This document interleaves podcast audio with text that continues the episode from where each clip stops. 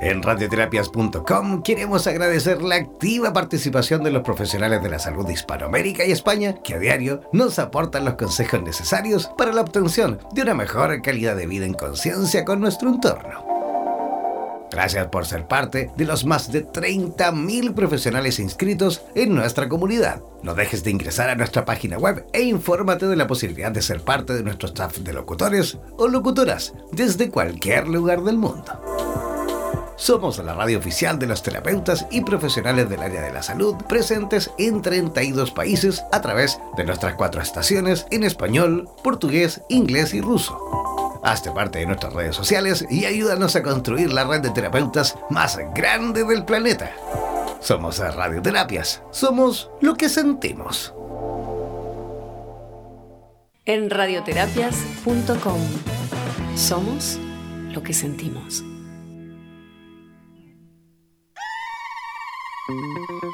No olvides descargar gratis la aplicación de radioterapias en Google Play y disfruta de nuestra programación continua las 24 horas del día y los 7 días de la semana.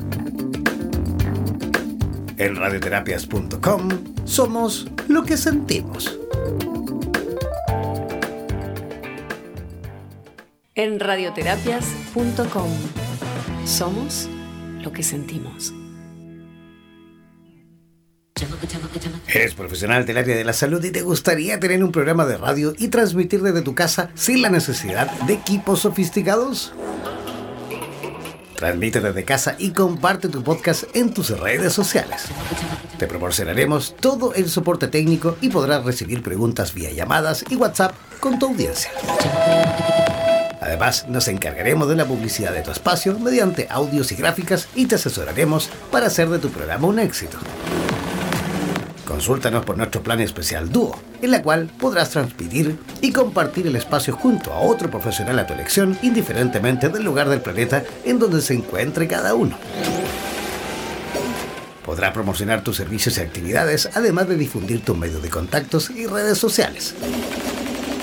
Para más información, contáctanos al WhatsApp, el más 569 7242 7060 y no olvides que en radioterapias.com somos lo que sentimos. En radioterapias.com somos lo que sentimos. Mantente siempre comunicado con la radio oficial de los terapeutas del mundo. Síguenos en nuestro fanpage en Facebook, así como también en Instagram, buscándonos como Radioterapias.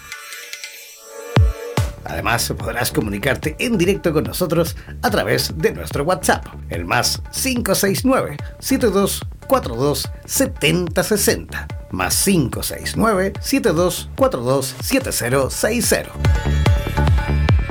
No olvides que en radioterapias.com somos lo que sentimos.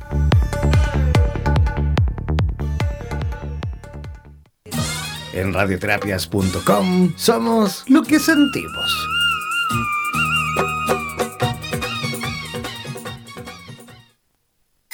Buenos días Latinoamérica y el mundo. Ya es hora de levantarte de la cama, beber tu vaso de agua, comer frutas y frutos secos y conectarte al matinal más revitalizante del planeta. Durante dos horas disfrutaremos de buena música, noticias, actualidad, consejos para una buena salud física y mental, ecología y mucho más. Presentamos Buenos Días Bienestar en radioterapias.com.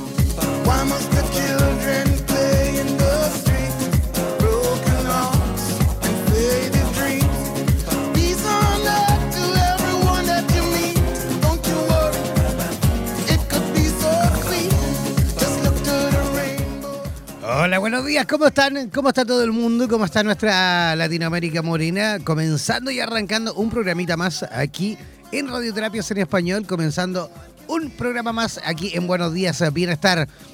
Aprovecho, por supuesto, de saludar y darle la bienvenida también a mi compañera de programa, a mi amiga Carolina Arteaga. ¿Cómo están las cosas por Quito, Carolina?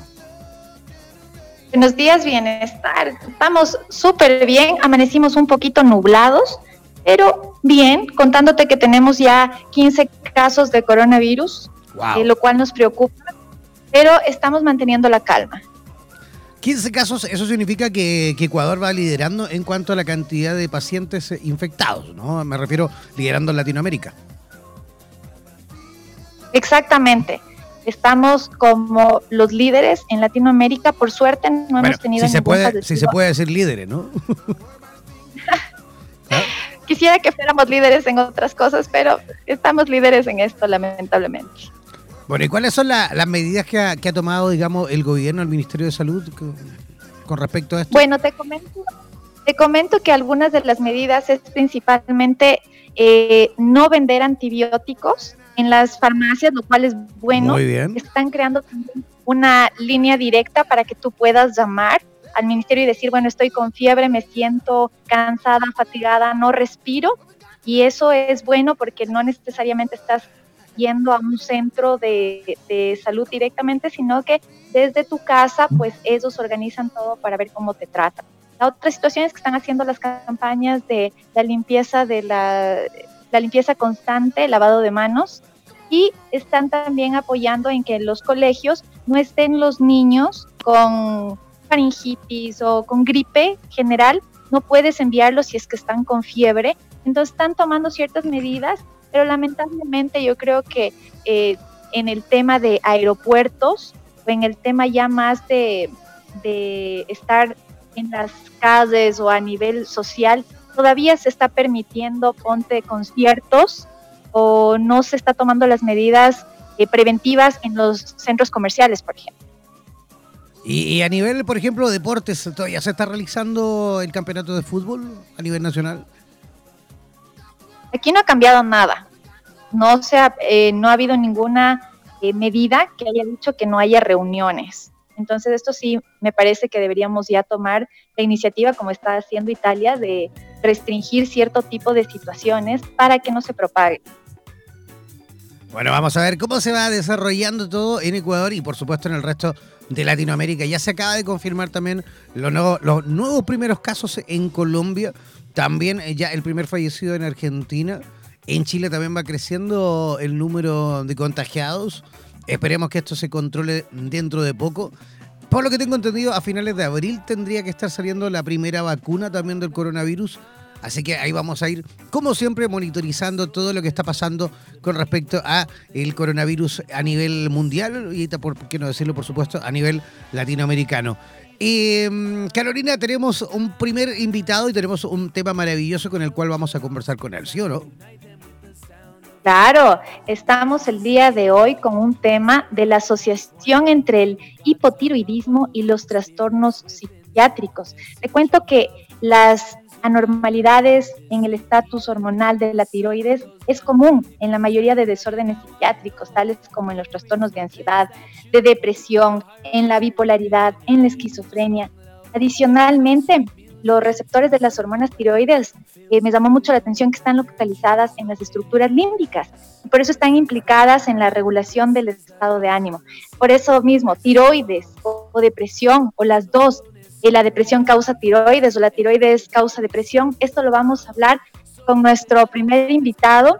Eh, queremos darle la bienvenida y un caluroso abrazo a Buenos Días Bienestar, el matinal de la salud iberoamericano, al doctor Edgar Pazmiño, que está conectado desde Ecuador. Él es médico, graduado de la Universidad Central del Ecuador, tiene un posgrado de psiquiatría de la Universidad Central del Ecuador, tiene publicaciones eh, como la Asociación de Hipotiroidismo y Trastornos Psiquiátricos, a publicarse en este mes en la famosa revista científica indexada Cambios. Otras publicaciones es coautor en los libros de Conducta y Cerebro, grandes temas de salud mental para egresados de medicina y autor del artículo científico Quiste empidemario en paciente pediátrico, conferencista en el segundo Congreso Nacional del Posgrado de Psiquiatría y en el vigésimo segundo Congreso Ecuatoriano de Psiquiatría, etcétera, etcétera, y actualmente trabaja en la clínica Ángel de Miguel. Demos un caluroso abrazo y la bienvenida al doctor Edgar Pazmiño.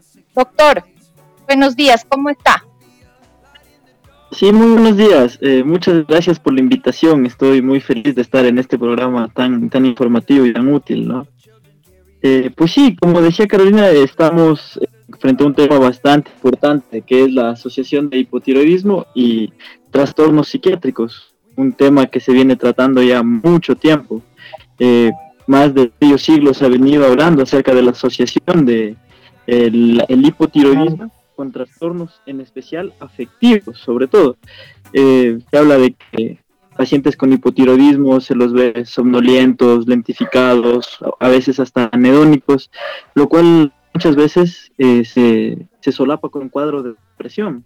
O pacientes, por otro lado, con hipertiroidismo, los cuales tienen esta hipercinesia, esta inquietud, lo cual hace confundir con cuadros maniacales. Y tanto hipotiroidismo, hipertiroidismo, pues eh, con componentes ansiosos también, ¿no? Entonces, eh, vemos como, como decía, más de medio siglo, la literatura clásica nos comenta que el, los trastornos del eje tiroideo se relacionan con los trastornos eh, psiquiátricos, especialmente afectivos y ansiosos.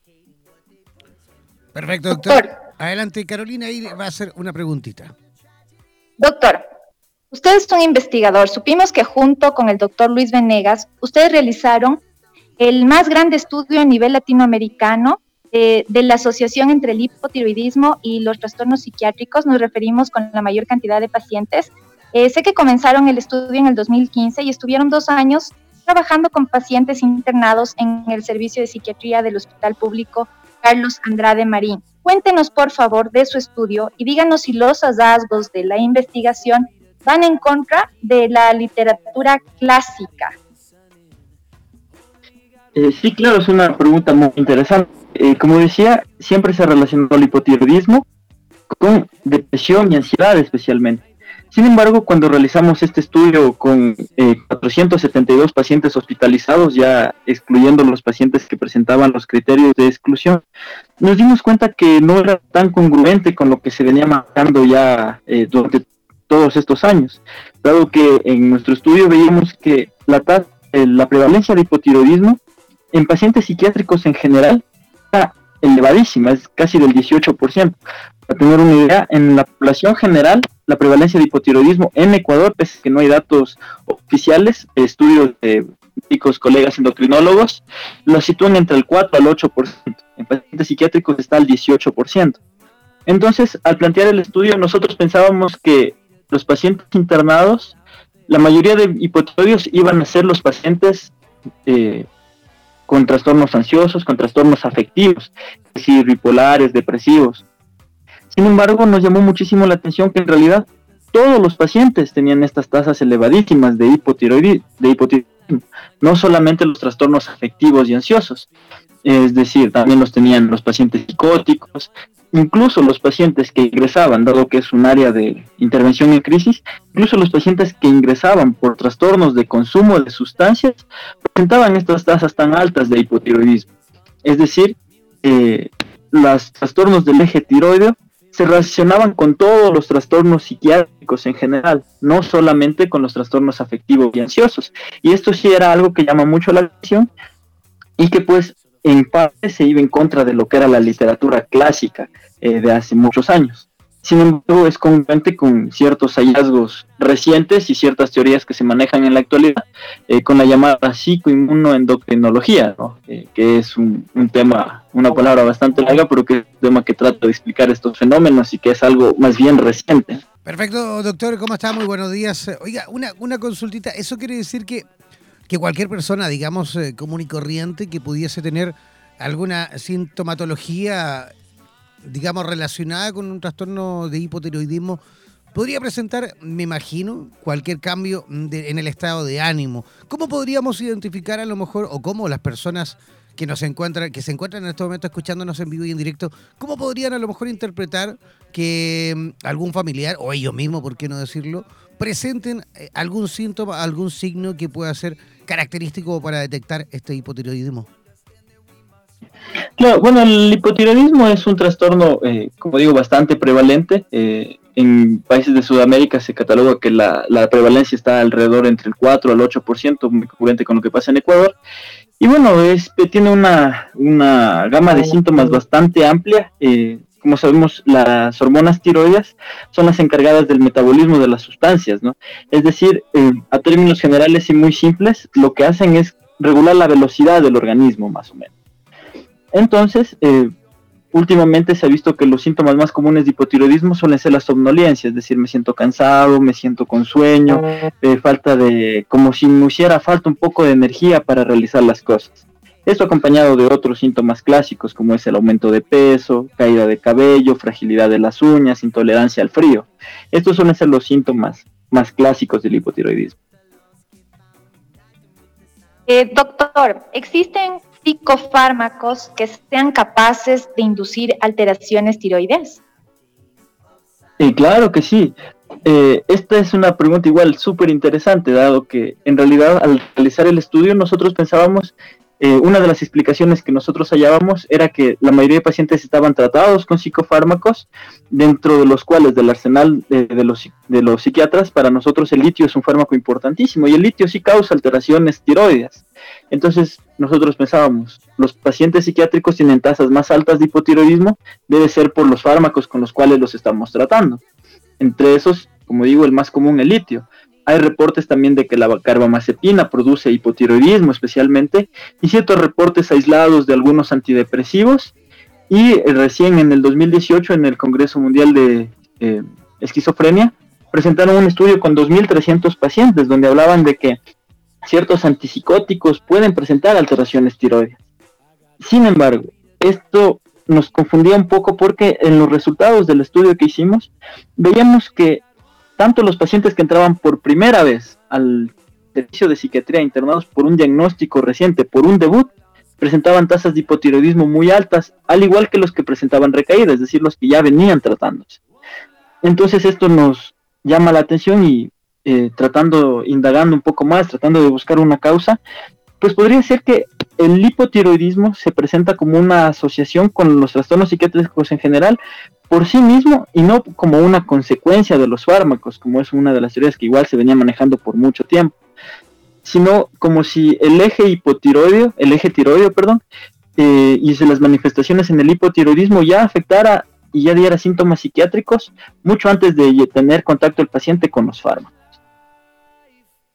Perfecto. Oiga, doctor, eh, porque estamos eh, conversando del hipotiroidismo, pero todos sabemos también que existe el hipertiroidismo. ¿Esto también se puede relacionar con eh, trastornos psiquiátricos o no?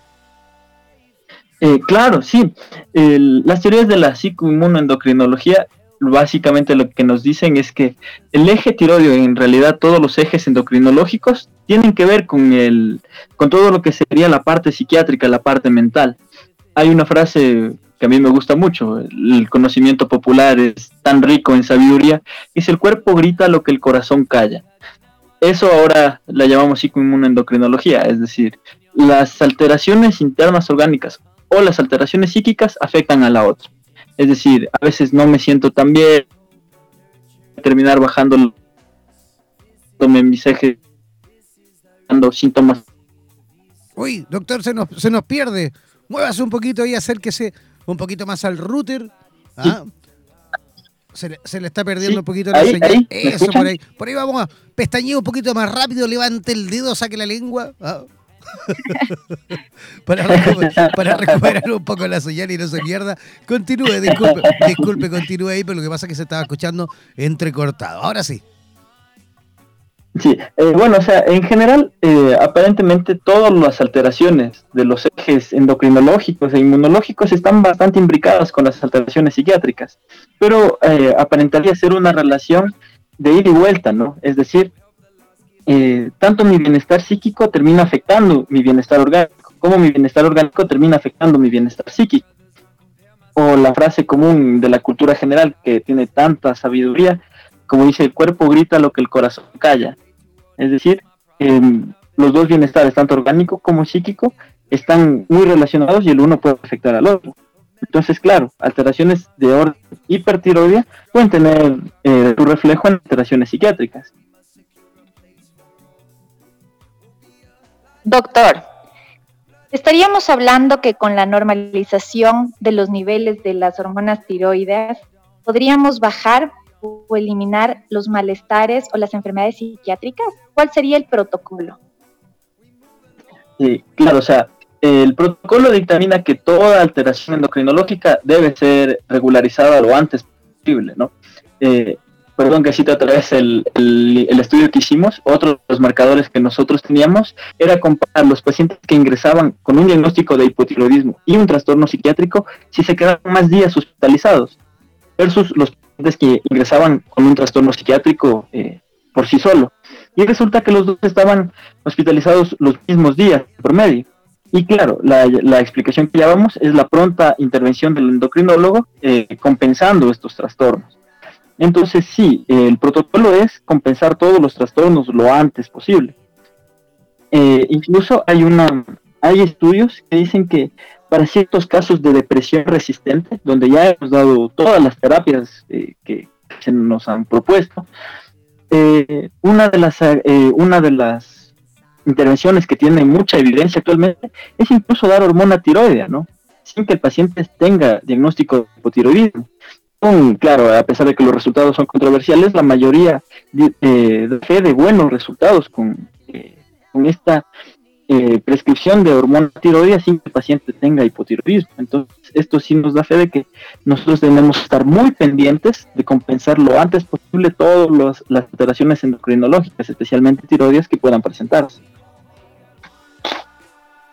Perfecto, doctor. Y en el caso de, mm, no sé, de los síntomas que usted ya más o menos ha ido mencionando, ¿cuál es el que a lo mejor debemos tomar más atención en donde la población debe a lo mejor prestar más atención a la hora de, observarlo? Eh, dentro de lo que tiene que ver con el hipotiroidismo, eh, últimamente el diagnóstico, el síntoma que más comúnmente se ha venido dando es el del cansancio sin explicación, ¿no? Me siento con sueño, falta de energía, falta de ganas de hacer las cosas suele relacionarse mucho hoy en día con eh, diagnóstico del hipotiroidismo.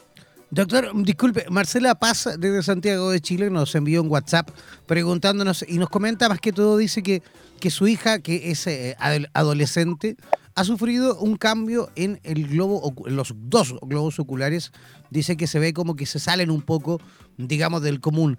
¿Tendría que ver a lo mejor eso con algo relacionado a la tiroides? Eh, puede ser, eh, dentro de, hay síntomas que son comunes a un sinnúmero de enfermedades, no es muy complicado hacer un diagnóstico con un solo síntoma. Claro, lo más aconsejable es que acuda eh, a, su, a un médico para que haga un diagnóstico diferencial y poder identificar la, la patología que esté causando este síntoma. Doctor, nosotros sabemos que, por ejemplo, cuando hay un, un trastorno de ansiedad o estamos viendo una esquizofrenia, vamos directamente al psiquiatra. El psiquiatra, eh, la mayoría de psiquiatras, hablemos en el Ecuador, están conscientes de que este problema de la tiroides está relacionado con estos cuadros y dentro de, su atención envían a hacer las hormonas tiroides, la TSH, la T3, T4, como parte, eh, como parte de su protocolo de atención. Eh, yo quiero pensar que sí. los guías de manejo actuales de prácticamente todos los países determinan que previo al inicio de un psicofármaco, obviamente en contexto con el paciente, hay ciertos exámenes que deben ser solicitados eh, de forma prácticamente obligatoria. Entonces, por ejemplo, si quieren iniciar litio, para mí es obligatorio pedir pruebas de función tiroidea, no solo de función tiroidea, sino también electrolitos y función renal. Entonces, cada fármaco, de hecho, tiene un, una, en su guía de manejo, tiene ciertos exámenes que deben ser solicitados de forma específica, si es que voy a empezar un psicofármaco, obviamente. Como sabemos, no todas las enfermedades psiquiátricas se tratan exclusivamente con psicofármacos, ni el psiquiatra va a dar psicofármacos a todos los pacientes que, atiendan. Hay, hay patologías pues que pueden ser tratadas sin ningún problema con psicoterapia eh, o con otras terapias alternativas, ¿no? Entonces, la realización de exámenes normalmente suele ser mandatoria cuando vamos a usar o a empezar psicofármacos. Perfecto, doctor. Queremos agradecerle sin duda su participación y su visita por nuestro programa. ¿Cómo las personas que quieran localizarle ahí en Quito o como las personas incluso que se encuentran en el resto de nuestra Latinoamérica morena y que quieran saber un poco más de usted, ¿cómo puede localizarle? Eh, claro, eh, obviamente como se dijo al inicio, yo atiendo en la clínica eh, y además pueden comunicarse al teléfono más 593 98 73 75 104. Con un gusto será para atenderles. Gracias, eh, doctor. Gracias, Edgar. Muchísimas gracias por tu intervención. Nos ha servido muchísimo y esperamos que las personas que están conectadas con nosotros, pues siempre que vayan a un psiquiatra estén pendientes, pues, de que siempre se realice estas pruebas de manera obligatoria. Bueno, ha sido un gusto para mí compartir con ustedes. Muchísimas gracias por la invitación. Un buen día. Que tenga buen día, doctor. Un abrazo. Ya, nosotros nos vamos, Carolina, a una pequeña pausa musical cortita y apretadita. Y al regreso vamos a estar conversando con la doctora Adriana Castro en conexión directa desde Guayaquil, también en Ecuador.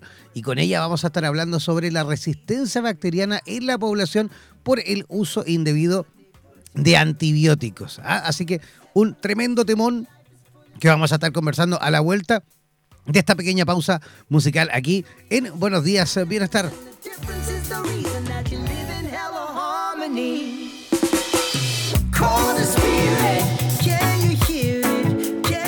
Somos la radio oficial de los terapeutas holísticos del mundo. En radioterapias.com somos lo que sentimos.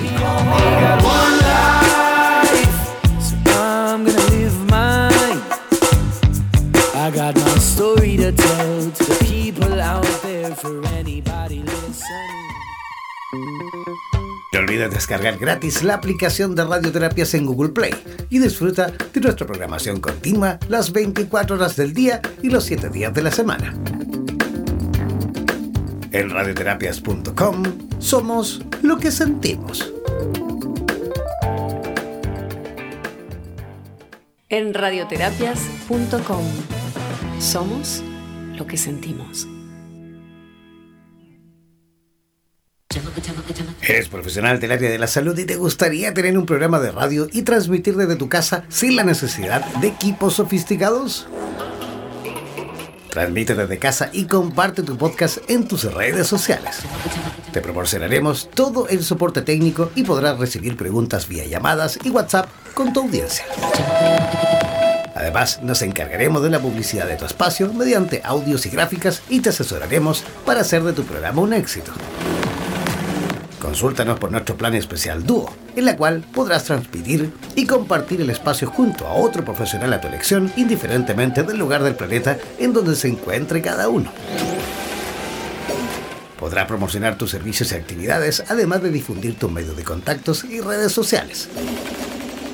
Para más información, contáctanos al WhatsApp, el más 569-7242-7060.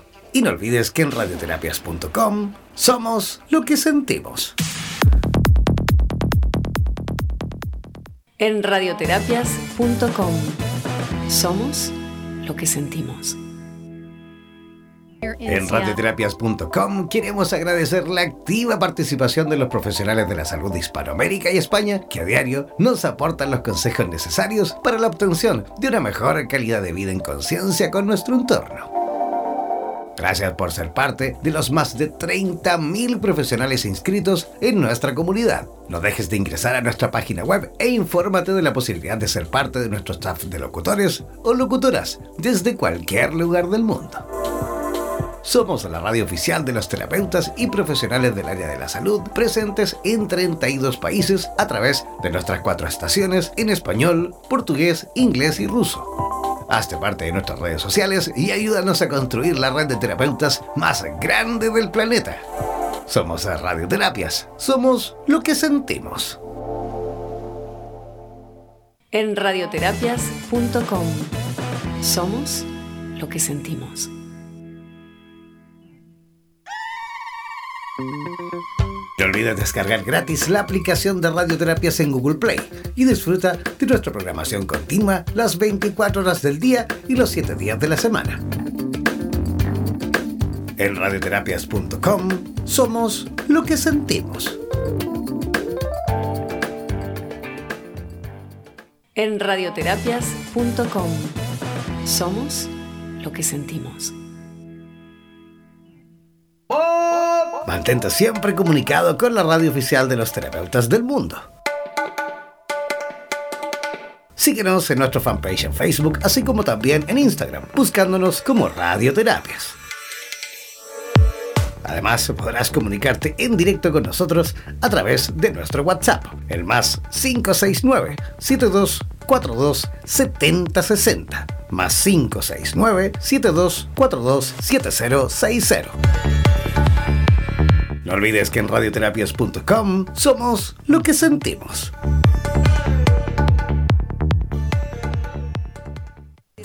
En radioterapias.com somos lo que sentimos.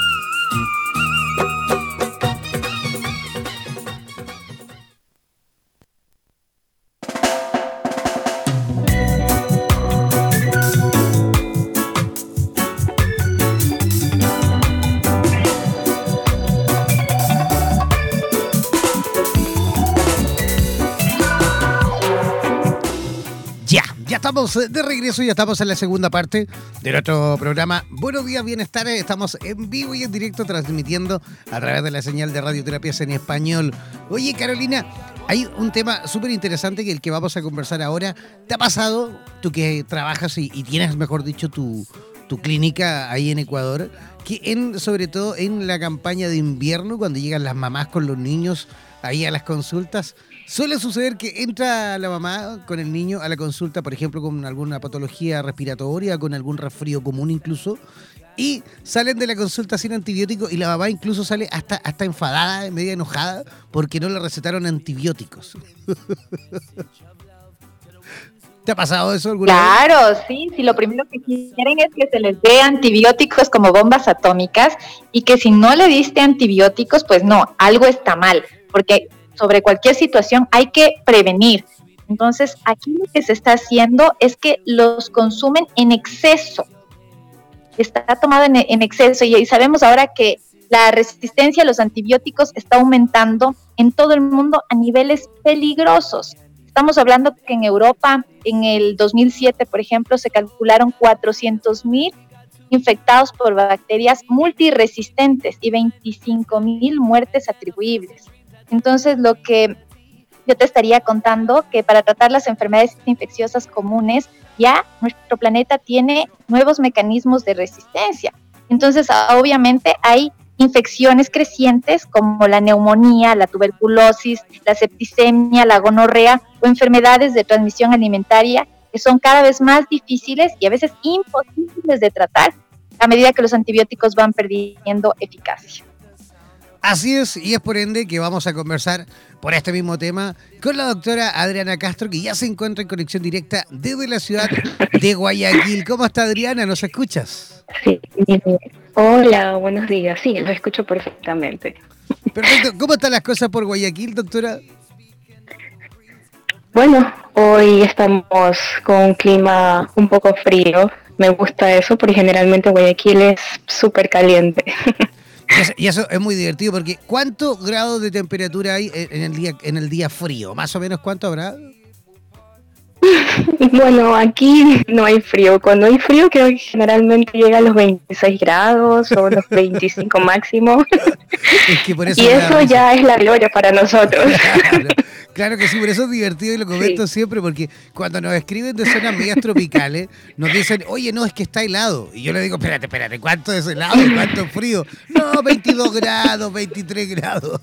Y da una risa porque aquí por ejemplo, aquí en Chile, en invierno podemos llegar a los menos 3 grados. Esto sí que es frío. No te puedo creer, no te puedo creer. Claro que sí. Imagínate menos 3 grados. Aquí, aquí, y esos menos 3 grados, esos menos 3 grados también pueden ser, por supuesto, el mejor em, eh, camino, por, así decirlo, para eh, eh, entrar en patologías o para contagiarnos o para infectarnos o para contraer, mejor dicho, es la palabra, alguna patología de carácter infecciosa. Doctora, ¿cómo funcionan realmente los antibióticos? Mira, tenemos que saber primero qué es un antibiótico, educar a la población para que sepa realmente la diferencia entre un antibiótico y otro tipo de medicamentos. Un antibiótico no es nada más que una sustancia que puede llegar a matar una bacteria. Pero los antibióticos realmente no son de ahora, no son de esta época, sino que los antibióticos vienen hace mucho tiempo atrás. Que del año 40, por lo que tengo entendido. ¿Ah? El año 40 no, creo que fue, ¿no? mucho tiempo antes. Mucho tiempo antes. Si un libro de literatura médica, sí, vas a encontrar que en los años 1900 y para arriba se han eh, publicado cierto tipo de antibióticos, pero nosotros debemos saber que nuestros antepasados, muchísimo tiempo atrás, ya utilizaban sustancias sin saber ellos el nombre, cómo actuaban, pero que entre sus eh, sustancias tenían este tipo de, actividad. Una, actividad antibiótica, una actividad de matar bacterias, porque las bacterias han estado aquí durante muchísimo tiempo, mucho tiempo antes que nosotros. Entonces, las propias bacterias en su momento también dieron una sustancia propia de ellas para poder ser inhibidas. Entonces, desde ahí viene esto de los antibióticos. Claro está que a partir de 1900, 1928 y todos estos años que vamos a encontrar en un libro, nos dan la historia de los antibióticos como nosotros los conocemos, pero remontándonos a la historia, esto es lo que hay. En sí, nuestros antepasados muchas veces utilizaban tierra para ciertas heridas y es porque ahí en la tierra hay ciertas bacterias que producen sustancias antibióticas. Ajá, interesante. Carolina Arteaga. Eh, doctora, ¿cómo se acelera el uso indebido y abusivo de los antibióticos? Eso depende mucho de dos factores básicamente la parte del médico y la parte de la población. La parte de la población en sí porque no ha sido capacitada a partir de este tema. La población realmente piensa que cuando uno tiene fiebre, cuando uno tiene una gripa o cuando uno tiene una diarrea, ya es necesario utilizar un antibiótico. Entonces, ellos se automedican y aquí viene otro factor importante. Van a la farmacia sin pasar por un médico y es el farmacéutico que no está capacitado para dar este tipo de, sustancias, dar este tipo de medicamentos, le da una dosis subterapéutica y ellos se la toman creyéndole a esta persona y es ahí en donde comienza también la resistencia bacteriana. Perfecto. Eh, yo creo que cabe destacar, o mejor dicho, mencionar para que la gente también vaya entendiendo cuál sería la diferencia entre una patología de carácter bacteriana con una patología de carácter viral. Bueno, en sí, para nosotros que ya tenemos contacto con pacientes, podemos utilizar ciertos criterios para, para distinguirla hay criterios clínicos, o sea, criterios que yo veo en, el consultorio con el paciente, y hay criterios de laboratorio. ¿Ya? Uno de los criterios de laboratorio que son sumamente excluyentes es que yo vea la bacteria en sí, ya por medio de tinción o por medio de un cultivo, la sospeche en ese paciente durante mi consulta y le mando a hacer el laboratorio o el cultivo para yo ver la bacteria. Si yo no la sospecho, así sea una enfermedad bacteriana o sea una enfermedad viral, va a pasar delante de mis ojos y no la voy a poder determinar. Es allí que es importante utilizar el laboratorio para determinar si realmente estamos frente a una enfermedad bacteriana una enfermedad viral. Sí, se dice, se dice que cuando uno tiene fiebre, ya la, población generalmente lo dice, que cuando una, persona tiene fiebre, estamos hablando de una enfermedad viral, una enfermedad bacteriana, perdón. Pero cuando una persona no tiene fiebre o tiene muy poca, estamos hablando de una enfermedad viral. Pero la fiebre no tiene nada que ver como criterio excluyente para que alguien pueda decir que estamos frente a una enfermedad viral o una enfermedad bacteriana, sino que nos debemos apoyar de los laboratorios en sí. Doctora, ¿qué pasa cuando hay una resistencia a un medicamento? Ya me he tomado un antibiótico y voy tomando 10 eh, días o 7 días, por ejemplo, un SINAD, pero no me quita los, los síntomas que estoy presentando. Regreso al doctor y me dicen que existe una resistencia. ¿Qué hacen? Es muy común esto que me acaba de decir. Por ejemplo, hay muchas personas que ya vienen tomándose dosis subterapéuticas de tal medicamento y recién van al médico para que les recete algo. Es en ese momento que nosotros mandamos hacer eh, ciertas investigaciones. Por ejemplo, un cultivo y viene el reporte y dice, bueno, esto está con demasiada resistencia. Y es allí en donde nosotros tenemos el problema. Si está todos estos medicamentos no son útiles para esta bacteria, ¿qué medicamento podemos utilizar? Si actualmente no tenemos nuevos medicamentos para estas bacterias multiresistentes. Es allí la importancia de este tema para poder concientizar a las personas. Si viene un paciente y me entrega su laboratorio y al lado dice, bueno, resistente a la ampicilina, resistente a las cefalosporinas, resistentes a la citromicina y no tengo ningún medicamento para poder usar en esa persona, lamentablemente yo no le voy a poder ayudar. Eso es lo que ocurre. Perfecto. Doctora, lo que ocurre mucho yo creo que en, la población es que justamente quizás por ahí eh, la, comercialización de los antibióticos se realiza en, digamos, en, número en cuanto a, mm, me refiero a las pastillas, eh, indeterminado, o mejor dicho, una suma elevada quizás en comparación al tratamiento que debiese a lo mejor la persona consumir. ¿Qué quiero decir con esto? Que, por ejemplo, voy, me recetan el antibiótico, paso a la farmacia, compro el antibiótico, me lo llevo a casa, me, digamos, suministro la cantidad de medicamentos o por la cantidad de días que usted me ha hecho la receta. Pero claro, al terminar el tratamiento, incluso ya bien yo de salud, guardo generalmente lo que me queda. Siempre sobran pastillas, siempre quedan medicamentos que quedan ahí y que generalmente se vuelven a reutilizar en otras personas que, que, sienten, digamos, alguna sintomatología similar, pero que a lo mejor no necesitaba del antibiótico en sí, ¿no? Exactamente. Verás, te voy a contar una historia. Más que historia es lo que uno vive día a día, lo que yo vivo día a día. Y es algo relacionado a lo que me estás diciendo.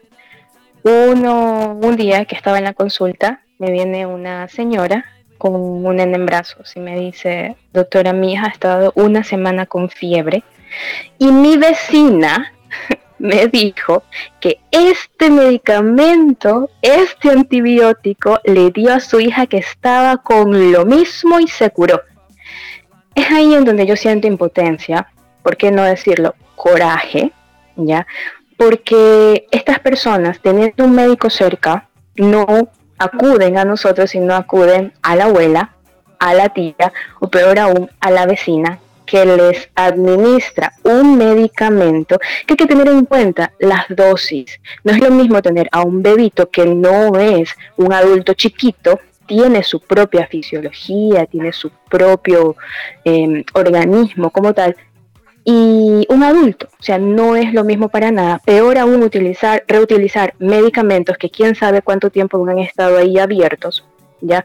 Quién sabe sobre cuánta temperatura han estado, porque también puede inestabilizarse las moléculas de esos medicamentos. Y ha pasado, en este caso, una semana hasta venir a mí, le ha dado durante todo ese tiempo dosis subterapéuticas o muchas veces dosis que muchísimo más sobrepasan lo que tienen que darle y recién vienen a mí para que yo les ayude.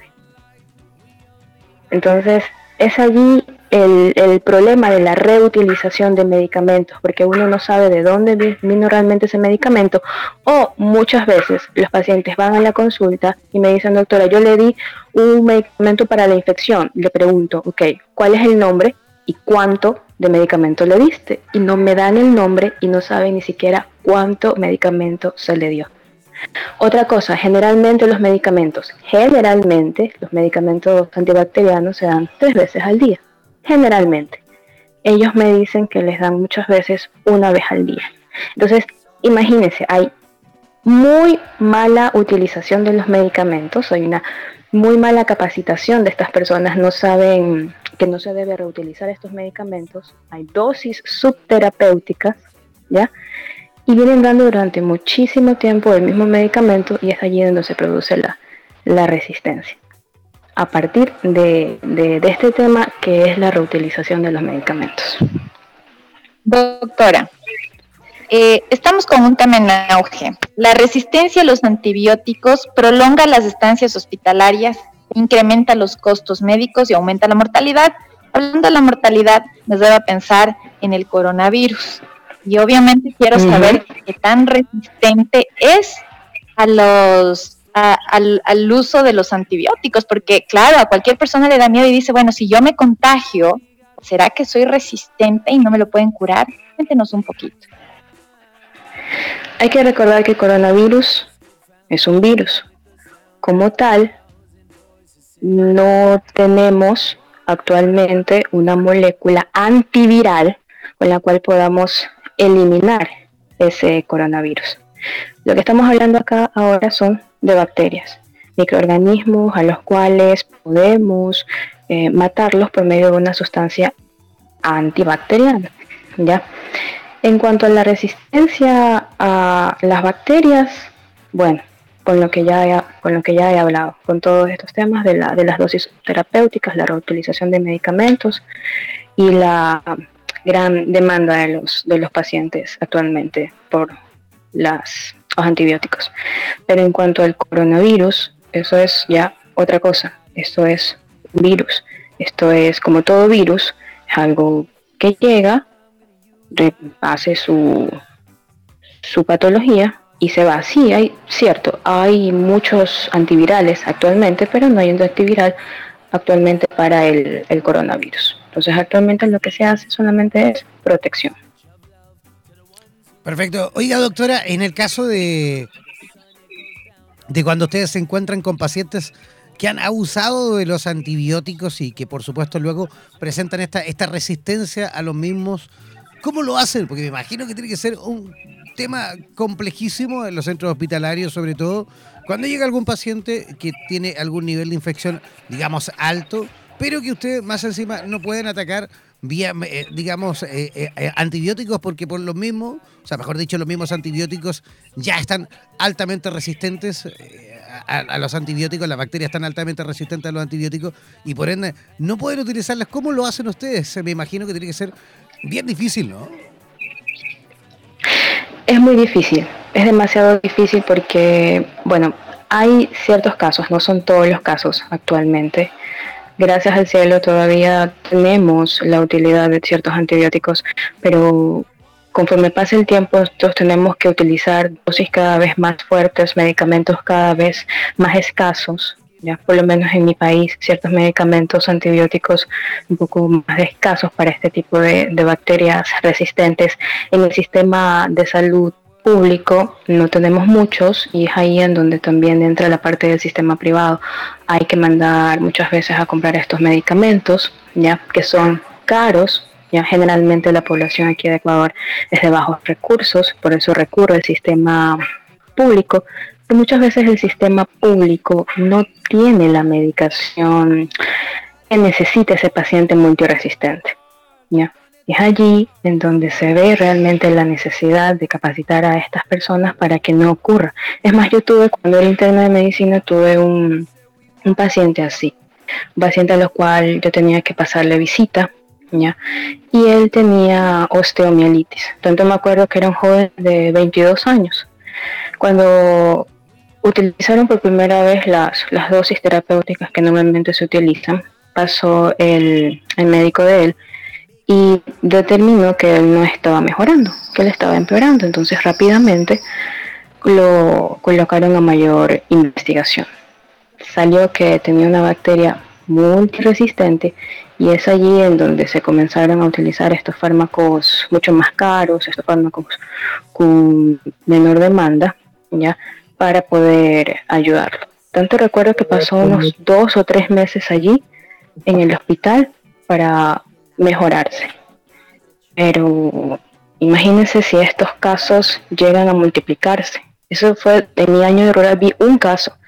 Imagínense cómo va esto con pasos agigantados, cómo va esto de la, de la resistencia bacteriana. Imagínense que de aquí a mañana sea no solo un caso, sino sean 10, 20, 30. El mundo se está quedando sin antibióticos. Se habla mucho de una era posantibiótica, una era en donde una herida, la tuberculosis, la neumonía, eh, todas esas cosas que antes eran, bueno, actualmente son fáciles de tratar, ya no va a ser tratable.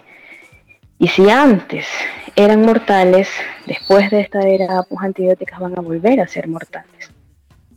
¿Ya? Entonces es ahí la magnitud del, problema. Doctora. Eh, doctor, ¿es necesario que se cambie urgentemente la forma de prescribir y utilizar los antibióticos?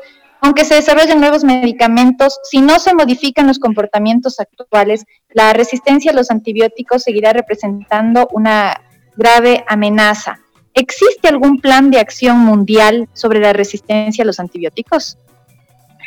Totalmente. La OMS en el 2015 ya indicó un plan de acción mundial, porque la farmacoresistencia no es solo de países latinoamericanos, es mundial. En el 2015 ya la OMS indicó un plan de, de acción para mejorar este mal uso de antibióticos. Una de las cosas que indicaba en ese plan de acción es que algo tan básico, que es que concientizar a la población de este uso de antibióticos. Nosotros, bueno, no nosotros, los, los países realmente que están en investigación de estos nuevos antibióticos no pueden seguir solamente investigando, gastando mucho dinero, invirtiendo mucho dinero y mucho tiempo para sacar cada vez nuevos antibióticos si la población en general, los países no mejoran esa concientización, no mejoran esa vigilancia en cuanto a la utilización de antibióticos. ¿ya? Un antibiótico para poder ser comercializado tiene que pasar mucho tiempo, 10 a 15 años aproximadamente para poder tener un antibiótico que realmente vaya a ser útil para la sociedad en ese momento. Entonces imagínense, desde el 2015 está este plan de acción. Estamos en 2020 y yo hasta la fecha veo miedo, veo pánico, veo conciencia en las personas, en la gente. Hay que tomar en cuenta que la resistencia bacteriana, como siempre le digo a los pacientes, va a ser una epidemia que matará más que el cáncer. Eso lo podemos encontrar en cualquier página web cuando nosotros entramos y buscamos sobre este tema. Pero a pesar de todo eso, a pesar de toda la, la, lucha contra esta resistencia bacteriana, actualmente no veo molestias por parte de, de la población en general. Claro, porque al, final eh, la resistencia a los antibióticos eh, va a desarrollar eh, bacterias muchísimo más fuertes. Por lo que estuve ahí buscando, más o menos chafardeando, buscando por internet información para, para conversar con usted. Algo encontré por ahí, según la Sociedad Española de Medicina Familiar y Comunitaria, que más del 90% de las afecciones respiratorias no deben ser tratadas con antibióticos. ¿Es así? Totalmente. Recuerda, recuerda que la mayoría de las afecciones respiratorias corresponden a virus, seamos niños, adolescentes o seamos adultos, generalmente las infecciones respiratorias son por virus. Sí es verdad que los virus en su momento dan cabida a las bacterias, pero esto no pasa siempre. O sea, cuando hay gripes, es la población en general la que, la, que va a nuestra consulta para que nosotros les prescribamos antibióticos. O sea, ellos ya van con esa idea hecha en la mente de que cuando tienen una gripe o cuando tienen alguna molestia respiratoria, ellos ya necesitan un antibiótico. Ya, cuando de verdad lo que ellos, lo que ellos eh, tienen es la parte viral, la congestión, el, el flujo nasal, la picazón en la garganta, solo es por parte de los virus, más no por bacterias. Es allí que toma, hay que tomar conciencia para que un médico de verdad pueda resolver estos casos y evitarnos pues esto de la resistencia bacteriana, porque como usted bien lo dijo, el 90% de los casos es viral en todas los, las edades. Doctora, nos están escribiendo desde los Estados Unidos a nuestro WhatsApp la señora Canela Orozco y nos pregunta si es que es mito o verdad que a la hora eh, que se deja de tomar el antibiótico está creando resistencia. Totalmente, es así. Una sola dosis mal tomada ya puede hacer que esa población bacteriana sea la que está produciendo la patología, o sea, la enfermedad, mute. ¿Qué es mute? Cambie. Y es más, hay algo muy interesante en este sentido que la gente debe saber. Cuando nosotros tenemos una bacteria en nuestro cuerpo y aparte también tenemos otra bacteria, otro tipo de bacteria en nuestro cuerpo, si nosotros estamos matando un tipo de bacteria, esa bacteria, aparte de que muta, aparte de que cambia para ser mucho más resistente con esa única dosis de medicación de antibiótico, lo que hace es hacer que sus hermanas, o el otro tipo de bacterias, les pasa esa información de resistencia para que las otras que no han recibido esa dosis única de antibiótico también sean resistentes. Entonces, he ahí la importancia de no solamente tomar una sola dosis de antibiótico porque uno pensará, bueno, no pasa nada. No, sí pasa. Pasa eso. Aparte de la mutación, pasa que se transmiten toda esa información para que todas esas bacterias sean resistentes a esa dosis de antibiótico. Hay que tomar en cuenta que las bacterias quieren sobrevivir. Las bacterias tienen su familia y también quieren sobrevivir. Ellas no se dan por vencidas normalmente. ¿Ya? Entonces, con una sola dosis de antibiótico, yo me tomé y mañana no me tomo o me la tomo mal, ya estoy provocando la resistencia. Perfecto, doctora. ¿Cómo las personas que se encuentran en línea escuchando en este momento en vivo y en directo y que la van a escuchar después también a través de nuestro podcast, cómo pueden localizarla? ¿Cómo pueden a lo mejor saber un poquito más de usted? Bueno, por medio de mi número de WhatsApp, más 593 99 641 9696. Perfecto, entonces ahí despedimos por supuesto y agradecemos la participación de la doctora Adriana Castro en conexión directa desde Guayaquil. Doctora, que tenga un maravilloso día. Ya, muchas gracias a ustedes. Oiga, y, y, no se abrigue mucho, mire que no hace tanto frío. Uy, no, ya está comenzando el calor acá. Oiga, qué, qué, lindo que Guayaquil, a mí me encanta Guayaquil. Pasé por allí, estuve unos días cuando iba a Quito. Tuve la oportunidad de pasar por Guayaquil, estar, estuve como tres días en, Guayaquil.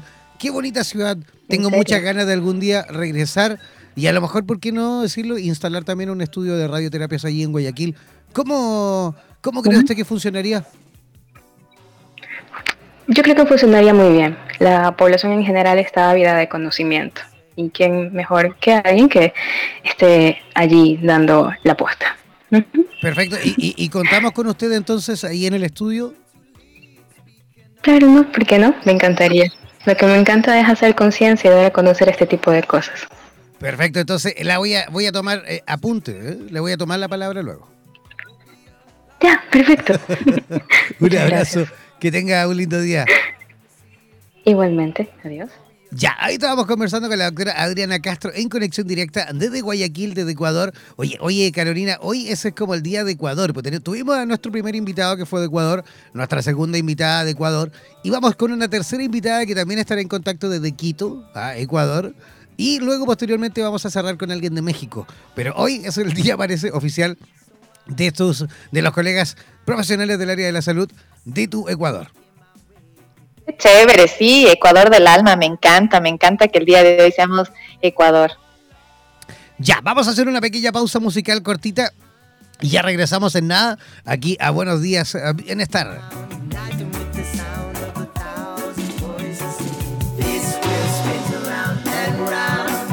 Somos la radio oficial de los terapeutas holísticos del mundo. En radioterapias.com somos lo que sentimos.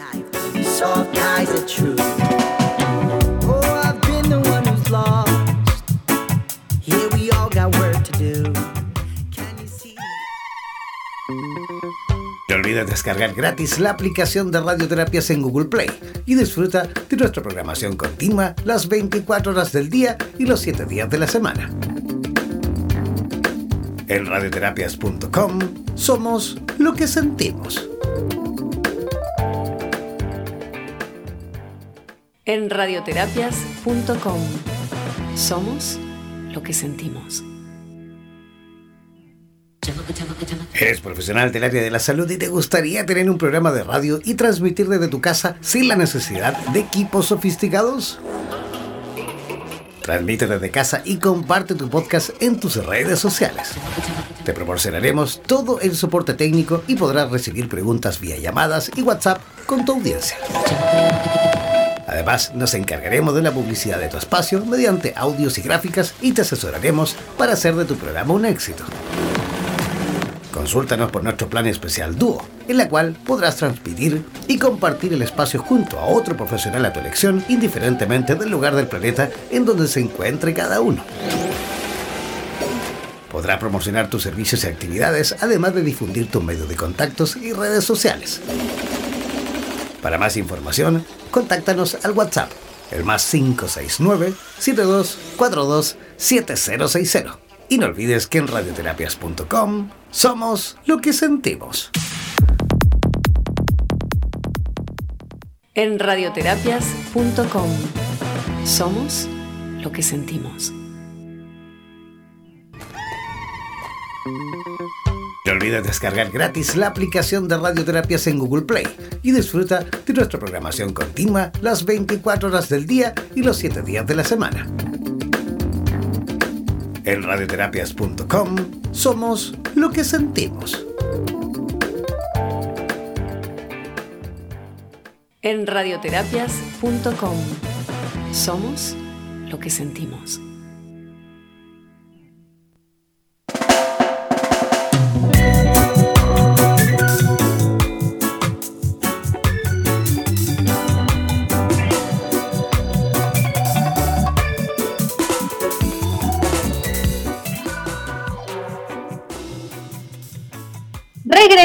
A la segunda parte de nuestro programa Buenos días, Bienestar, el matinal de la salud. Y estamos eh, con la doctora Lucía Rosero desde Quito, Ecuador, que nos va a conversar sobre un tema muy importante que es corazón y mujer, riesgo cardiovascular en la mujer del siglo XXI. Yo les comento que el riesgo cardiovascular en las mujeres ha sido subestimado debido a interpretaciones y percepciones erróneas, tanto en el colectivo de las mujeres como en el de los profesionales de la salud, que suponen que las mujeres están, entre comillas, protegidas con lo que tradicionalmente ha sido percibido como enfermedades de los hombres.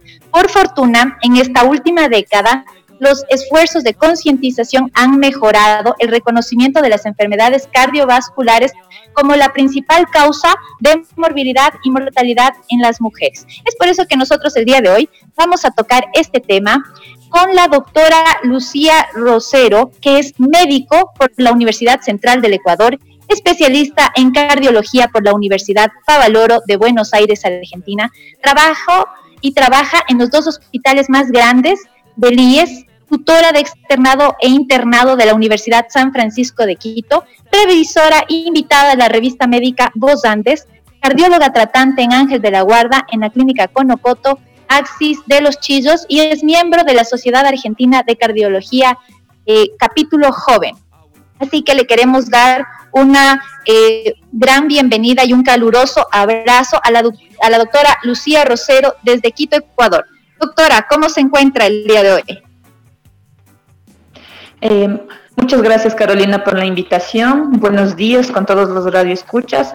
Eh, les agradezco muchísimo por la oportunidad de poder hablar este día, precisamente en el mes de las mujeres, sobre los factores de riesgo cardiovascular y precisamente lo que hablábamos un poquito. Bueno, para empezar quería comentarles algo acerca de, la, de una publicación que salió en enero de este año en la British Medical Journal, una revisión en la que se abordan diferentes... Eh, diferentes temas sobre el síndrome coronario agudo, tanto en hombres como mujeres. Se encontró pues precisamente lo que ya habías hablado un poquito Carolina, sobre las diferencias eh, que tenemos hombres y mujeres en cuanto a la presentación clínica, comorbilidades, factores de riesgo asociados, presencia de enfermedad coronaria obstructiva versus una no obstructiva y la respuesta al tratamiento y evolución pronóstica.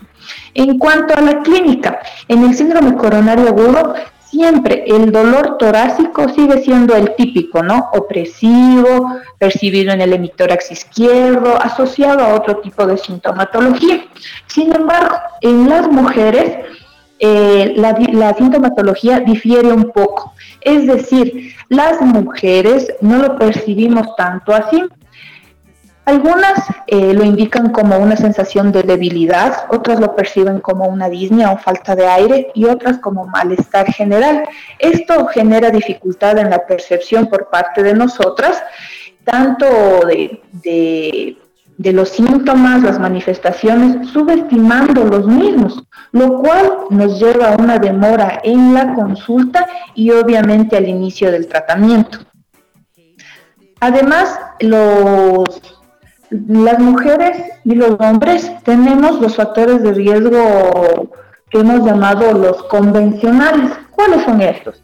Ser tabaquista, ser diabético, hipertenso, presentar sobrepeso u obesidad y el sedentarismo. Estos que acabo de mencionar son los factores de riesgo cardiovascular convencionales, pero las mujeres tenemos factores de riesgo cardiovascular no convencionales. Estos son el tener el antecedente de haber padecido preeclampsia durante el embarazo o diabetes gestacional, un parto pretérmino, haber tenido enfermedades autoinmunes como lo son el lupus o la artritis reumatoidea, una menopausia prematura, un ovario poliquístico o encontrarse en tratamiento de reemplazo hormonal e hígado graso. Entonces, estos son los factores de riesgo mm, cardiovascular no convencionales que nos exponen un poquito más a las mujeres en, vez de a los varones, ¿no? Entonces, además de esto, pues encontramos diferencias desde el punto de vista anatomopatológico. ¿A qué me refiero? Las mujeres, eh, si bien no presentamos una aterosclerosis coronaria pronunciada, es decir, oclusiva, una, placa teromatosa que obstruya la luz coronaria, las mujeres presentamos una enfermedad de la microvasculatura coronaria, es decir, que no tenemos las características propias de los varones. Esto como más de Doctora, doctora, ¿me escucha? ¿Sí? Ay, se le está cortando un poco a la, doctora la comunicación. Ahora sí, se le estaba cortando un poquito. Doctora, una, ¿me escucha? ¿Me escucha bien? ¿Sí? Claro.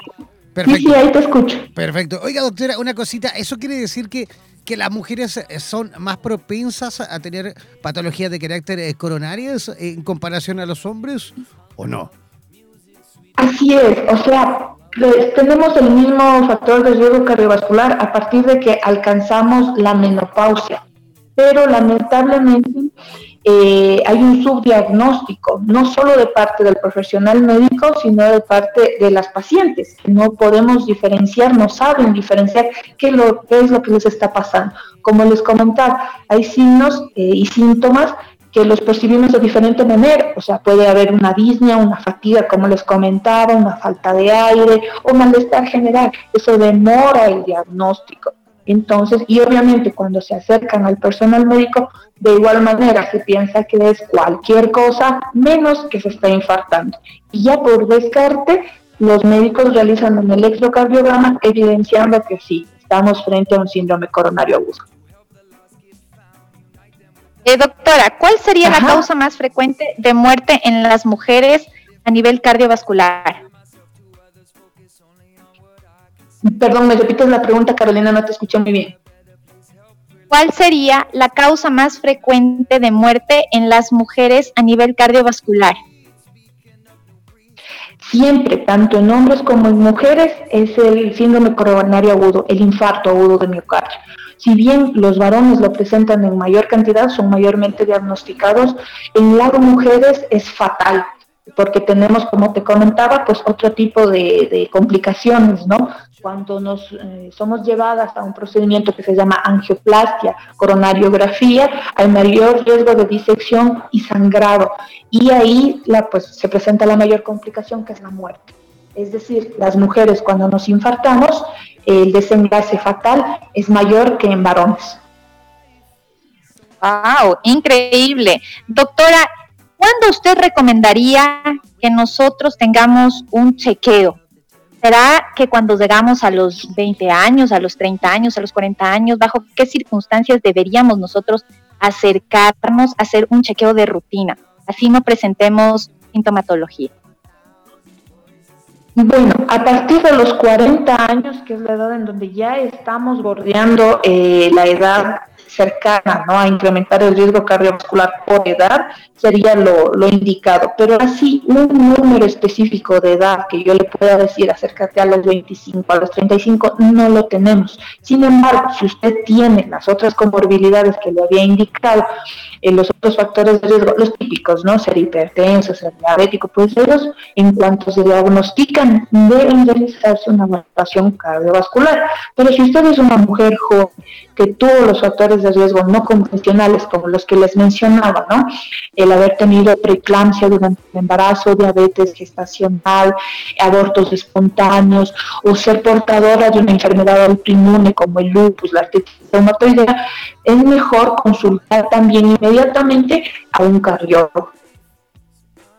Perfecto. Oiga, doctora, eh, sabemos que la depresión, por ejemplo, es uno de los males, digamos así, que va avanzando rápidamente por Latinoamérica y, eh, y, en el resto del mundo ha ido avanzando, pero así a pasos agigantados, tal cual una pandemia. ¿Qué posibilidades tienen las personas, las mujeres en este caso, que, que, que padecen de depresión, de contraer alguna patología crónica de carácter coronario? El riesgo en pacientes que, que padecen específicamente de depresión es más alto. De hecho, se ha evidenciado que después de un síndrome coronario agudo, las mujeres son más propensas a presentar un cuadro depresivo, es decir, debemos estar eh, siempre de la mano con un psicólogo o psiquiatra que nos ayude a recuperarnos de este estado. Cabe recalcar que, por ejemplo, las mujeres también tenemos otro síndrome de coronario agudo que les quería comentar hace un momento, que es el fenómeno de Takotsubo. Entonces, ¿a qué se refiere? Este tiene las características propias de un síndrome coronario agudo. Eh, se caracteriza por una disfunción ventricular izquierda aguda tiene toda la sintomatología y está desencadenado por un factor emocional fuerte por el que acuden, eh, el que atraviesan las mujeres y es diagnosticado en el 80% de mujeres, o sea, las quienes presentan esta patología, el 80% son mujeres y está asociado al factor emocional.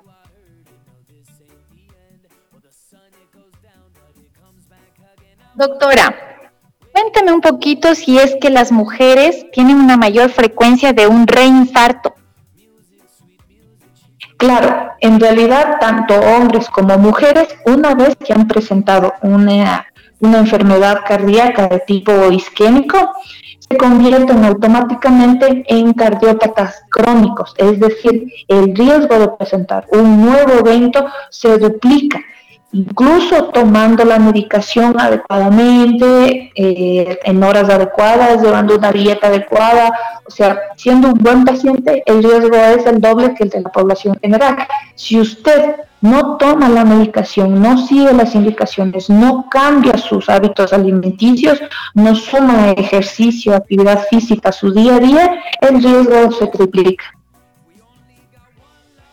Perfecto, doctora. Oiga, eh, ¿en qué lugar de, de, Quito usted atiende? ¿Dónde podemos localizarla? ¿Dónde las personas que se encuentran en línea en este momento a través de nuestra señal en español y que quisiesen saber un poco más de esta patología o que a lo mejor han, eh, eh, se han sentido, digamos, identificada con todo esto y quisiesen a lo mejor acudir a usted?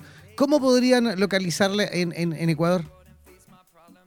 Claro, yo estoy acá en Quito, en el, atiendo en el Valle de los Chillos, que es cercano a mi lugar de residencia, pues me encuentran precisamente en la clínica Ángel de Miguala, que trabajamos en, asociación con personal psicológico, porque es una clínica más enfocada a la parte de psicología y el ámbito de bienestar emocional.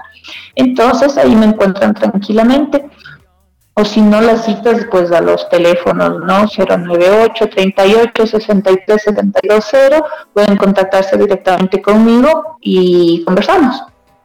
Perfecto, hay que conversar, por supuesto que hay que conversar y sobre todo con temas relacionados con la salud y con la salud de la mujer. Doctora, muchísimas gracias. Hemos sabido ahí que hizo un espacio en su agenda para atendernos, para atendernos a nosotros, así que le agradecemos, ¿eh? Le agradecemos eh, su esfuerzo.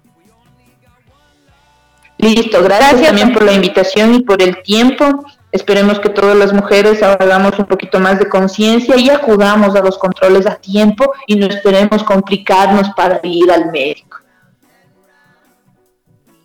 Gracias, doctora. Estamos con la doctora Lucía Rosero desde Quito, Ecuador. Así es, nos vamos a una pequeña pausa musical cortita y regresamos. Eh, vamos a estar hablando al regreso con la enfermera Abigail Ignacio en conexión directa desde México y ella va a comentar junto a nosotros el cómo, atención, porque tú que tienes hijas también adolescentes, el cómo vive la sexualidad los adolescentes de esta generación. Una pequeña pausa musical y ya regresamos a Buenos Días, Bienestar.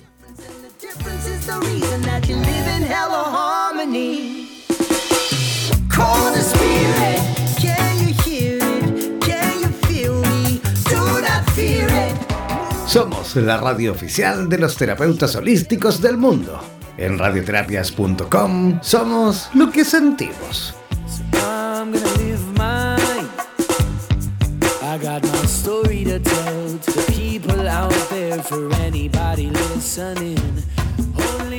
I No olvides descargar gratis la aplicación de radioterapias en Google Play y disfruta de nuestra programación continua las 24 horas del día y los 7 días de la semana. En radioterapias.com somos lo que sentimos. En radioterapias.com somos lo que sentimos. En radioterapias.com queremos agradecer la activa participación de los profesionales de la salud de Hispanoamérica y España que a diario nos aportan los consejos necesarios para la obtención de una mejor calidad de vida en conciencia con nuestro entorno.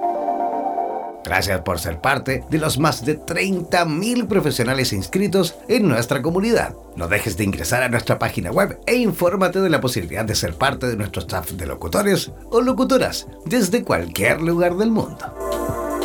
Somos la radio oficial de los terapeutas y profesionales del área de la salud presentes en 32 países a través de nuestras cuatro estaciones en español, portugués, inglés y ruso. Hazte parte de nuestras redes sociales y ayúdanos a construir la red de terapeutas más grande del planeta.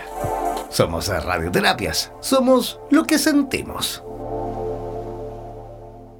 En radioterapias.com somos lo que sentimos.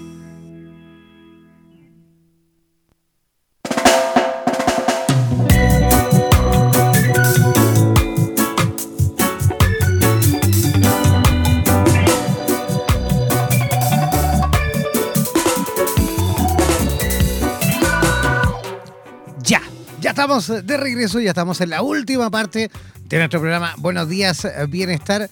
Oye, Carolina Arteaga, eh, el, tema de la adolescencia en cuanto a la sexualidad es un temón, también es un tremendo tema, porque a mí me da, la impresión que, a ver, e, e, ese, ese, ese momento tan especial en la vida, en la cual todos perdemos la virginidad, yo creo que, o no sé, o por ahí me equivoco, no tengo idea, yo no tengo hijos, pero, pero me da la impresión que esa, esa edad en la cual perdimos la virginidad, como que cada vez es un poco más temprano, es más, eh, eh, digamos, eh, es un poquito antes de cómo lo vivimos nosotros, o me equivoco. ¿Qué piensas tú al respecto? Bueno, te cuento primero que es un tema súper controversial. Hay diferentes puntos de vista.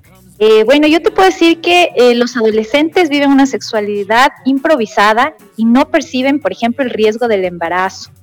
Entonces, tienen muchos conocimientos sobre salud sexual, pero no sobre la gestación. Por ejemplo, te comento que en el Ecuador, el 16,9% de los adolescentes de los 15 a 19 años y el 0.6% de las niñas de los 12 a 14 años son madres.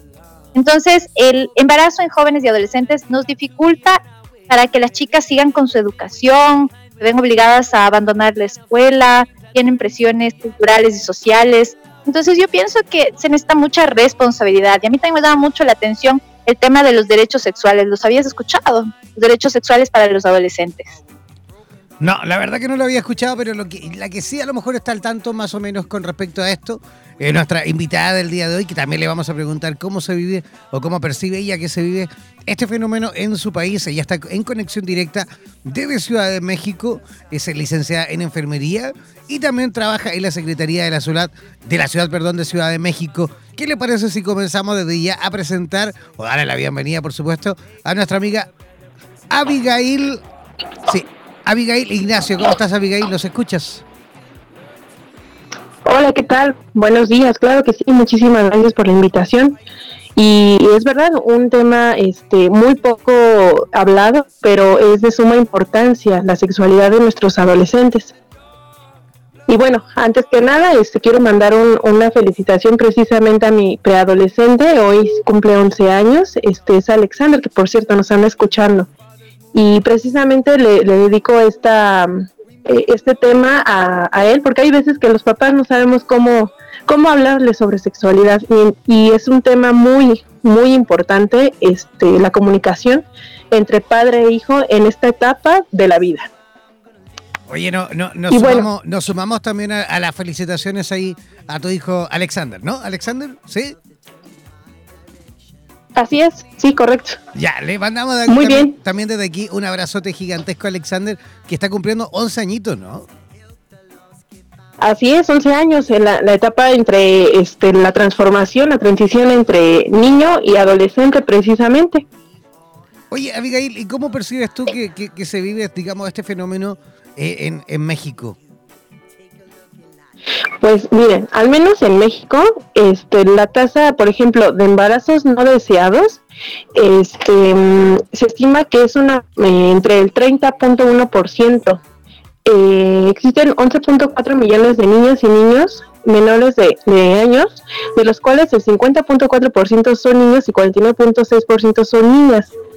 Y bueno, también recordemos que el, embarazo eh, no deseado en, adolescentes les truncan muchísimo la educación o algunos planes de vida. Bien, en sí eh, ¿qué es la sexualidad en adolescentes? La sexualidad es una dimensión del ser humano que viene desde que nacemos. Los seres humanos nacemos sexuados. ¿Qué quiere decir esto? Que desde que nacemos eh, los niños tienen pene o tienen vagina. ¿no? Entonces desde ahí este, lo diferencian entre mujer u hombre. En, en, los primeros años de vida empezamos a explorar lo que es nuestro cuerpo y progresivamente vamos construyendo aspectos cada vez más complejos en relación a concepciones y creencias. En cada etapa de nuestro desarrollo, la sexualidad tiene manifestaciones diferentes. No obstante, es curioso que algo tan fundamental y placentero para las personas en general pueden convertirse a menudo en un foco importante de frustración. En este caso, bueno, tenemos como son los embarazos no deseados, las enfermedades de transmisión sexual y bueno, el motivo de esto es la falta de una correcta educación sexual. Eh, Abigail, yo estaba hace un momento leyendo pues los derechos sexuales para los adolescentes, en los cuales coincido con algunos pero difieren otros, ¿no? Entonces yo quiero saber ¿Los adolescentes son seres sexuales con derechos? ¿Nos puedes contar un poquito sobre esto? Claro, y como todos los seres humanos tenemos lo que son los derechos.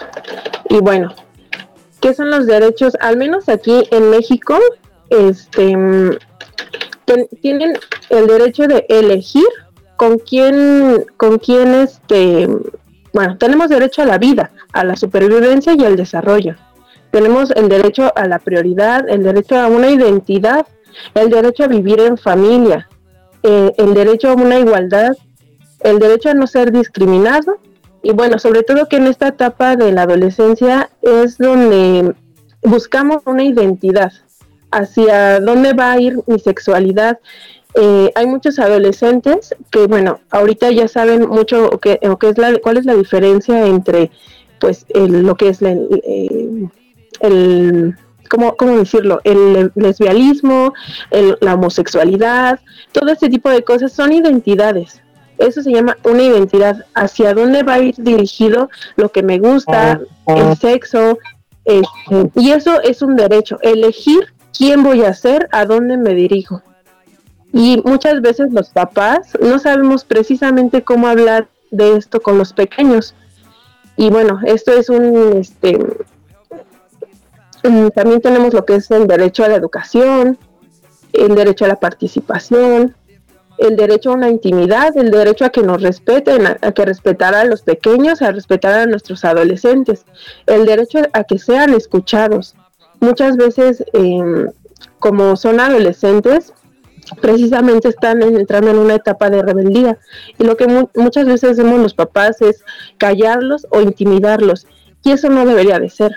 Debería ser al contrario, escuchar a nuestros adolescentes, escuchar cuáles son nuestras preocupaciones de ellos, qué es lo que a ellos les angustia, cuáles son sus curiosidades, porque en esta etapa, en esta nueva etapa, tanto de, de crecimiento, ellos son los que debemos de escuchar nosotros los papás, maestros o personal de la salud, debemos de escuchar qué es lo que necesitan.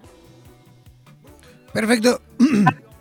Abigail, con respecto a eso, justamente la sexualidad en los adolescentes latinoamericanos ocurre, yo creo que no solo a latinoamericanos, sino por qué no decirlo a nivel global, es que también hay una hiper, eh, digamos, eh, sexualización ¿ah? de los adolescentes, en el sentido que también, y no lo encuentro para nada negativo que no se malinterprete mi pregunta, ¿vale? que no se malinterprete mi pregunta, pero, pero encuentro que también ha ido, digamos, mutando, ha ido cambiando también el cómo se comportan en esta materia. ¿Qué quiere decir? Que, de hecho, en Latinoamérica y en el resto del mundo, de hecho, aquí en Chile ya se ve eh, que los adolescentes incluso están optando por la bisexualidad. ¿Cómo, cómo ves este, este fenómeno y cómo se desarrolla también esto en México? Ok, sí, así es también. Bueno, aquí en México ya tenemos lo que es, este, pues inclusive tienen el derecho a, poder elegir qué es lo que necesitan, o, más bien, que, cuáles son sus gustos, ¿no? Por así decirlo. Eh, esto precisamente se llama identidad. Buscan una identidad, tanto identidad de género, que es como se siente la persona en el, en el continuo hombre o mujer, como su mente lo interpreta, quién es pero no tiene que ver con el sexo biológico. Es la parte central del continuo. Estaría en expresión de género. Es la forma en que se muestra el género. Ejemplo, como la persona se viste o se comporta. En la orientación sexual se define por quien se siente atracción física, emocional, espiritual e inclusive románticamente. Y la, la intensidad de esta atracción.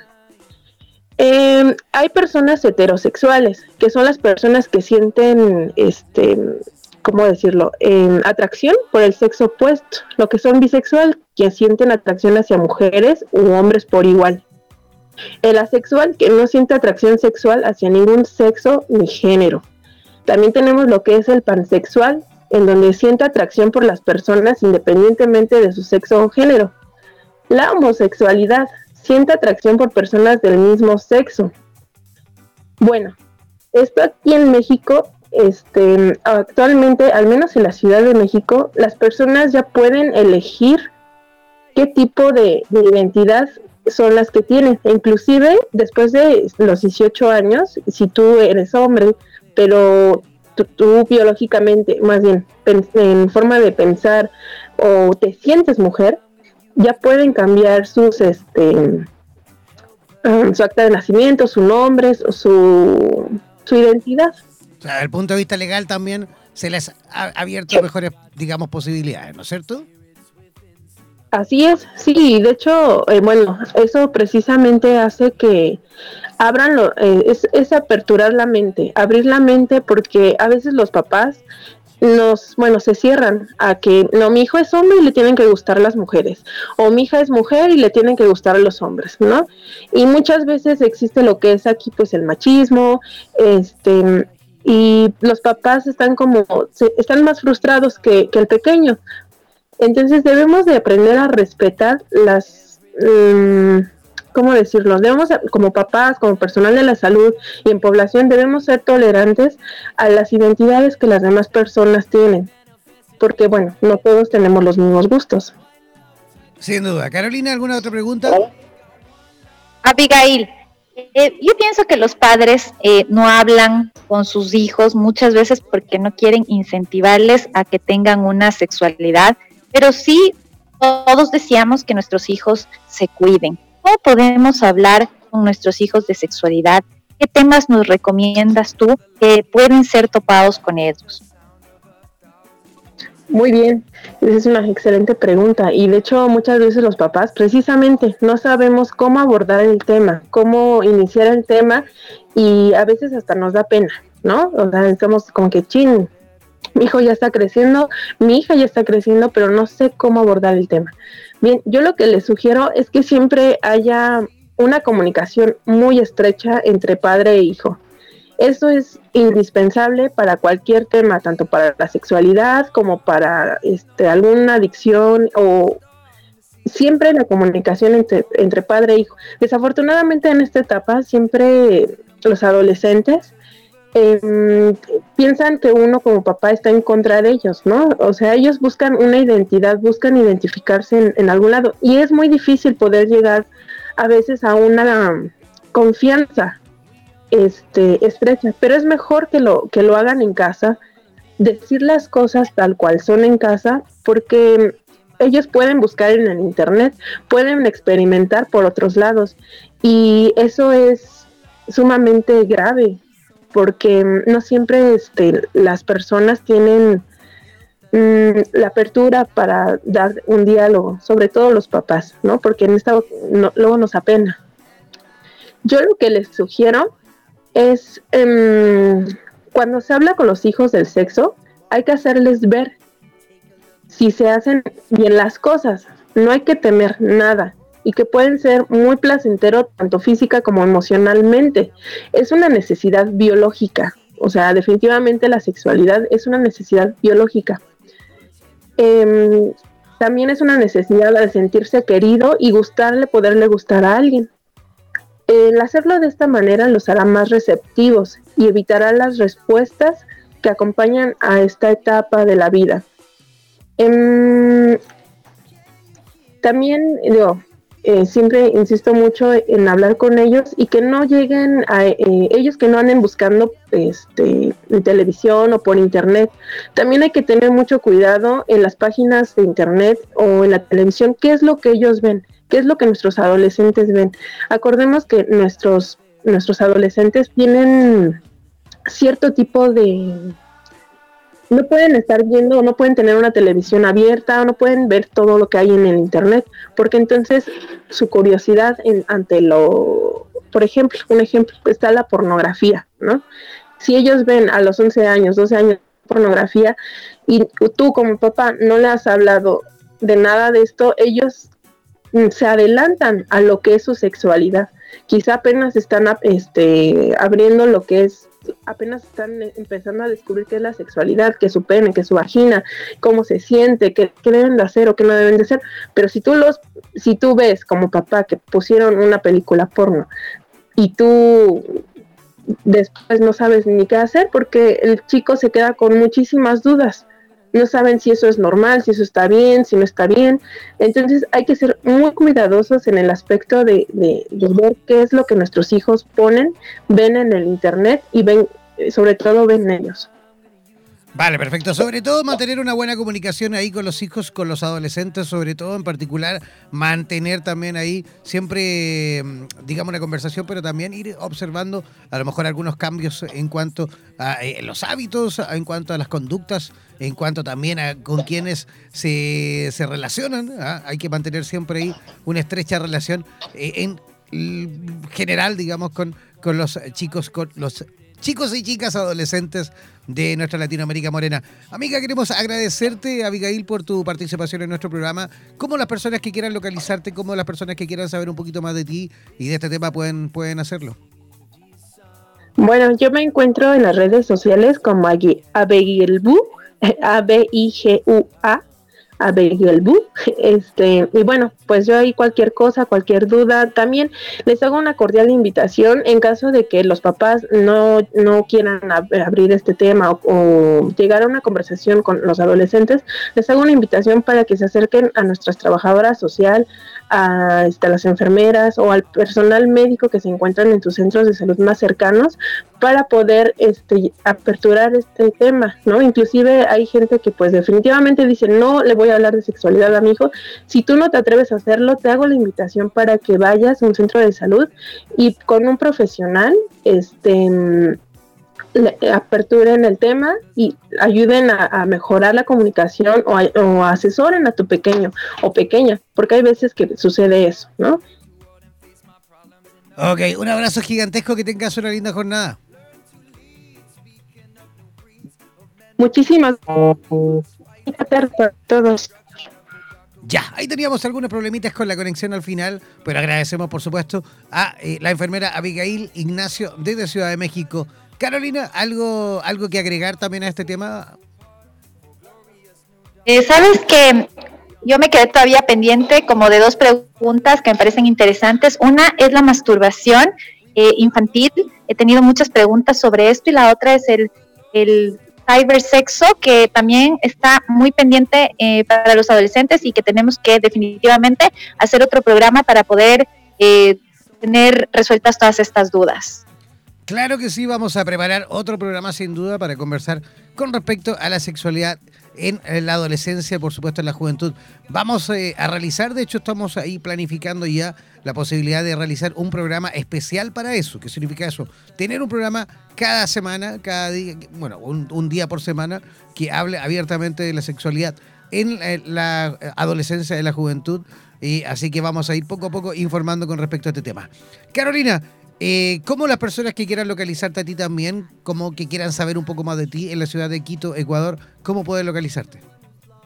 Bueno, me pueden localizar en mi Facebook ah, eh, como Carolina Arteaga. Ahí tengo una fanpage de Clínica Ángel de mi Guarda. Estoy ubicada en Ecuador, en, en Quito, en la parte de Tumbaco, en la ruta viva kilómetro nueve y medio y casa de la cerámica. Y me pueden escribir a ángel de mi guarda gh arroba gmail.com o a mi WhatsApp el 099 671 0613 y por favor pónganle en el 593 que me estoy olvidando se te olvida Entonces, poner el 593. código sí, se te olvida poner el código del país yo voy a repetirlo completito es el tuyo personal de WhatsApp ¿no es cierto? ¿sí? Sí el mío personal Ya, perfecto. Todos aquellos que quieran localizar a Carolina Arteaga en la ciudad de Quito, en Ecuador, para temas relacionados con salud, deben hacerlo escribiéndole al más 593-99-671-0613. Voy a repetir, el más 593-99-671-0613. Ese es el WhatsApp de Carolina Arteaga en la ciudad de Quito, Ecuador. Carolina, que tengas un lindo día. Eh, Jen, muchísimas gracias. Increíble el programa. Me despido con una frase que dice, no esperes ver un cambio si tú no lo haces, no hables, actúa, no digas, demuestra y no prometas, cumple. Así que tengan una excelente jornada el día de hoy. Excelente jornada para ti también, que tengas un lindo día. Ya, yo también comenzando a despedirme, les agradezco infinitamente la tremenda audiencia del día de hoy. No olviden descargar nuestra aplicación en, Google Play o también ingresar a nuestra página web a www.radioterapias.com. Seleccionan la radio en español porque por supuesto es esta la, por la cual nos, nos están escuchando.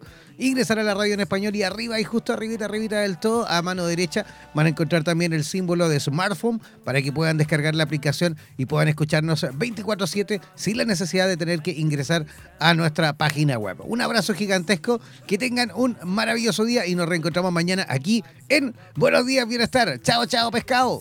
Message of love to the ones who are hurting. No, this ain't the end. Well, the sun it goes down, but it comes back again. I wanna. Somos la radio oficial de los terapeutas holísticos del mundo. En radioterapias.com somos lo que sentimos. She takes you away, fills you with hope, and nurtures your pains. This is the healing. This is the reason we sing these songs. No olvides que de lunes a viernes y en este mismo horario disfrutarás del matinal número uno de Iberoamérica y el mundo. Hemos presentado Buenos días Bienestar en radioterapias.com.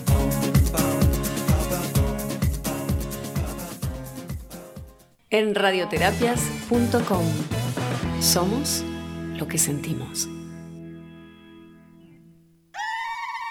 No olvides descargar gratis la aplicación de Radioterapias en Google Play y disfruta de nuestra programación continua las 24 horas del día y los 7 días de la semana.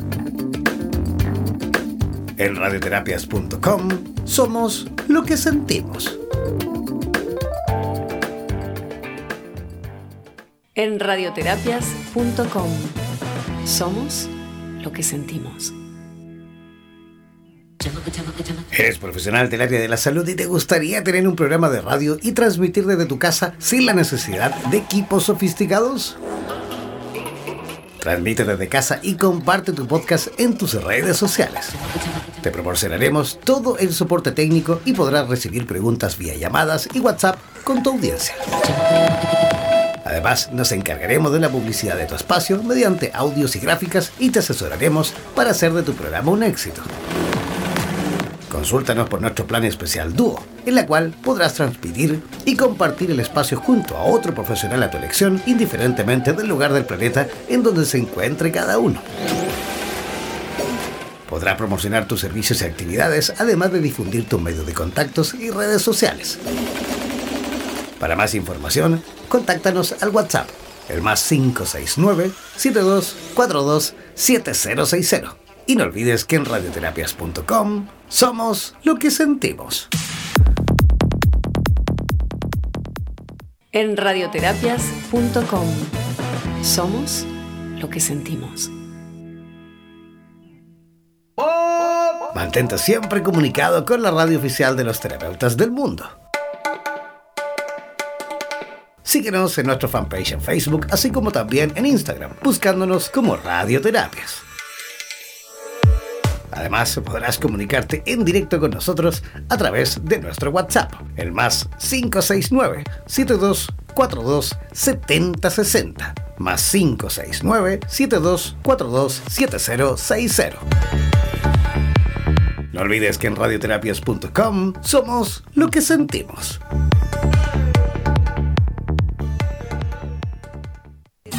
En radioterapias.com somos lo que sentimos.